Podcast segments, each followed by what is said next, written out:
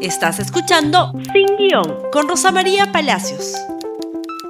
Muy buenos días y bienvenidos nuevamente a Sin Guión. El Jurado Nacional de Elecciones está en apuros porque la democracia peruana está en apuros y se necesita de los sectores más sanos de nuestra sociedad para entender lo que se está jugando en este momento.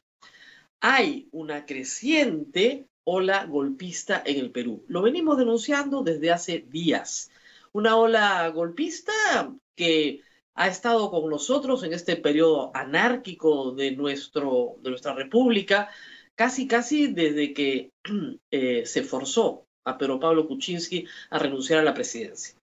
Hemos tenido cinco presidentes juramentando en los últimos cinco años y ahora se impide por todos los medios que se proclame al ganador de este momento electoral que ya culminó, que tiene un ganador clarísimo, a puertas de ser proclamado. ¿Qué es lo que está pasando? Es evidente, y creo yo, para cada día, para más peruanos, que aquí no ha habido ningún fraude.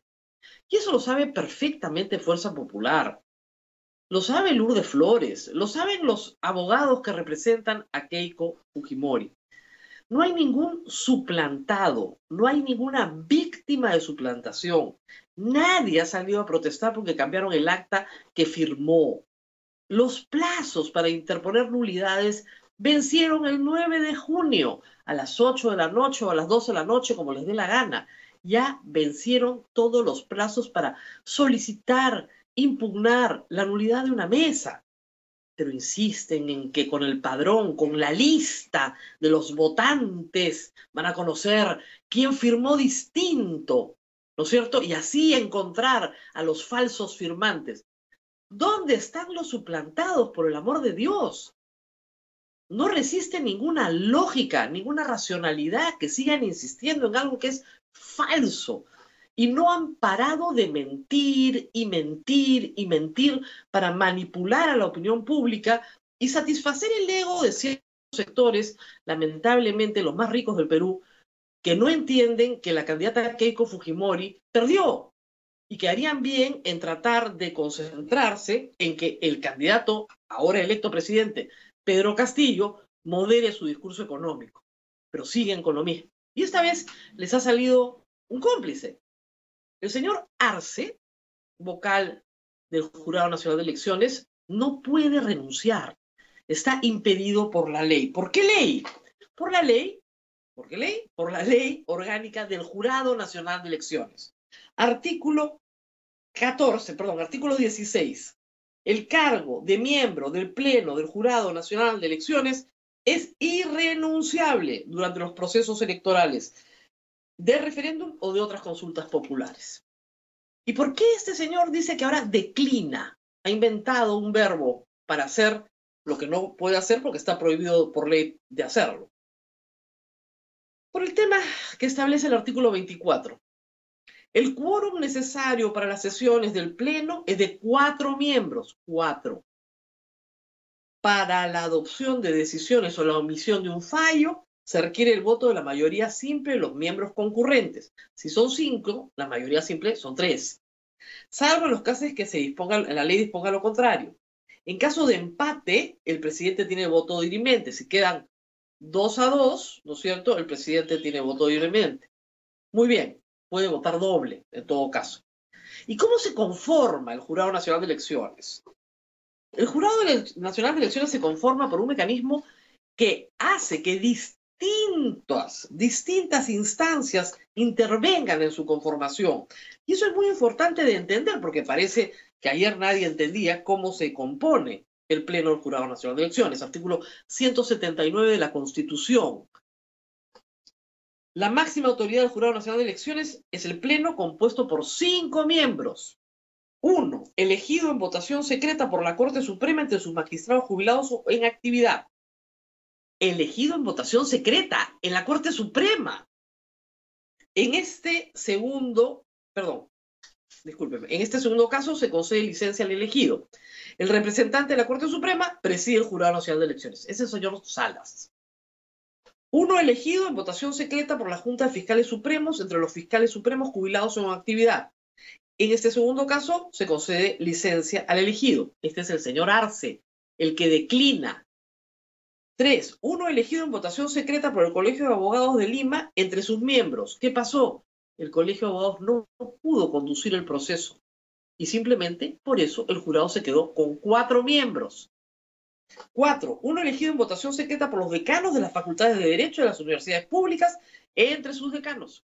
Y cinco, uno elegido en votación secreta por los decanos de las facultades de Derecho de las universidades privadas entre sus docentes, entre sus decanos, perdón. Esa es la conformación. La carta del señor Arce habla de una conjura, ¿no es cierto?, de todas estas personas que vienen de distintos ámbitos para desconocer la voluntad popular que según él, él defiende, sin una sola prueba de ningún fraude dice que tiene una fuente que le ha dicho que todo está ya discutido y aprobado. ¿Por qué? Porque en los jurados electorales especiales, en todo el país, que se conforman por un principio de sorteo también diferente, no se ha aprobado una sola, una sola de las nulidades planteadas por Fuerza Popular. ¿Por qué? Porque no tienen fundamento. No tienen fundamento, por el amor de Dios. El señor Arce sabe que está solo porque él sí representa una posición que no tiene fundamento. Y en su carta, que es difamatoria en algunos casos, acusa de una conjura vizcarrista a la Junta Nacional de Justicia, a la Corte Suprema, a la Presidenta de la Corte Suprema, a la Fiscal de la Nación y a todo el mundo. El señor Arce es inocente hasta que se demuestre lo contrario y por eso sigue sentado en el Pleno del Jurado Nacional de Elecciones. Pero el señor Arce tiene tres indagaciones penales.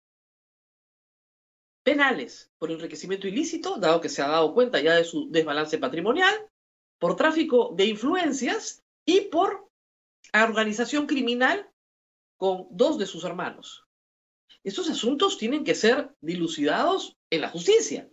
Pero por supuesto también hay un procedimiento en la Junta Nacional de Justicia, a la cual difama en su carta que tendrá que ver con sus resoluciones como miembro del Pleno, ¿no es cierto?, del Jurado Nacional de Elecciones, un proceso en el cual se tiene que establecer si, acabado el proceso electoral, tiene una sanción o no, por sus conversaciones con los hermanitos, con el señor Inostroza, al que le, le hacía favorcitos cuando lo llamaba por teléfono. Reitero, el señor Arce es inocente hasta que se demuestre lo contrario. Pero lo que está buscando con esta declinación prohibida por la ley es evitar el quórum de cuatro necesarios para poder resolver y paralizar el proceso electoral, dilatar, acomodé lugar, acomodé lugar para que el señor Pedro Castillo no sea proclamado presidente de la República. Esto es un concurso de voluntades desde el lado más oscuro de la sociedad peruana, sin ningún respeto por la democracia, dando zarpazos a lo que puedan, a lo que puedan, a oficiales en retiro de las Fuerzas Armadas, a sectores de ultraderecha, a lo que puedan. Keiko Fujimori no tiene el apoyo ya ni siquiera de la CONFIEP, ni siquiera de la CONFIEP, ni del Departamento de Estado de los Estados Unidos. Cada día pierde más apoyo porque no lo tiene. No tiene fundamento su queja. Perdió las elecciones. Qué pena, perdió. Pero lo que tenemos que salvar todos nosotros es la democracia. Es urgente que hoy se reúna, bueno, no solo el Pleno del, del Jurado Nacional de Elecciones, que anoche lo anunció, sino la Junta Nacional de Fiscales Supremos, la Junta de Fiscales Supremos, y que establezca si envía al suplente, al señor Víctor Raúl Rodríguez Montesa, que también está investigado por el caso de los hermanitos, o al fiscal Pablo Sánchez para que ocupe la posición de Arce en tanto termina, concluya el proceso electoral, que va a concluir en los próximos días.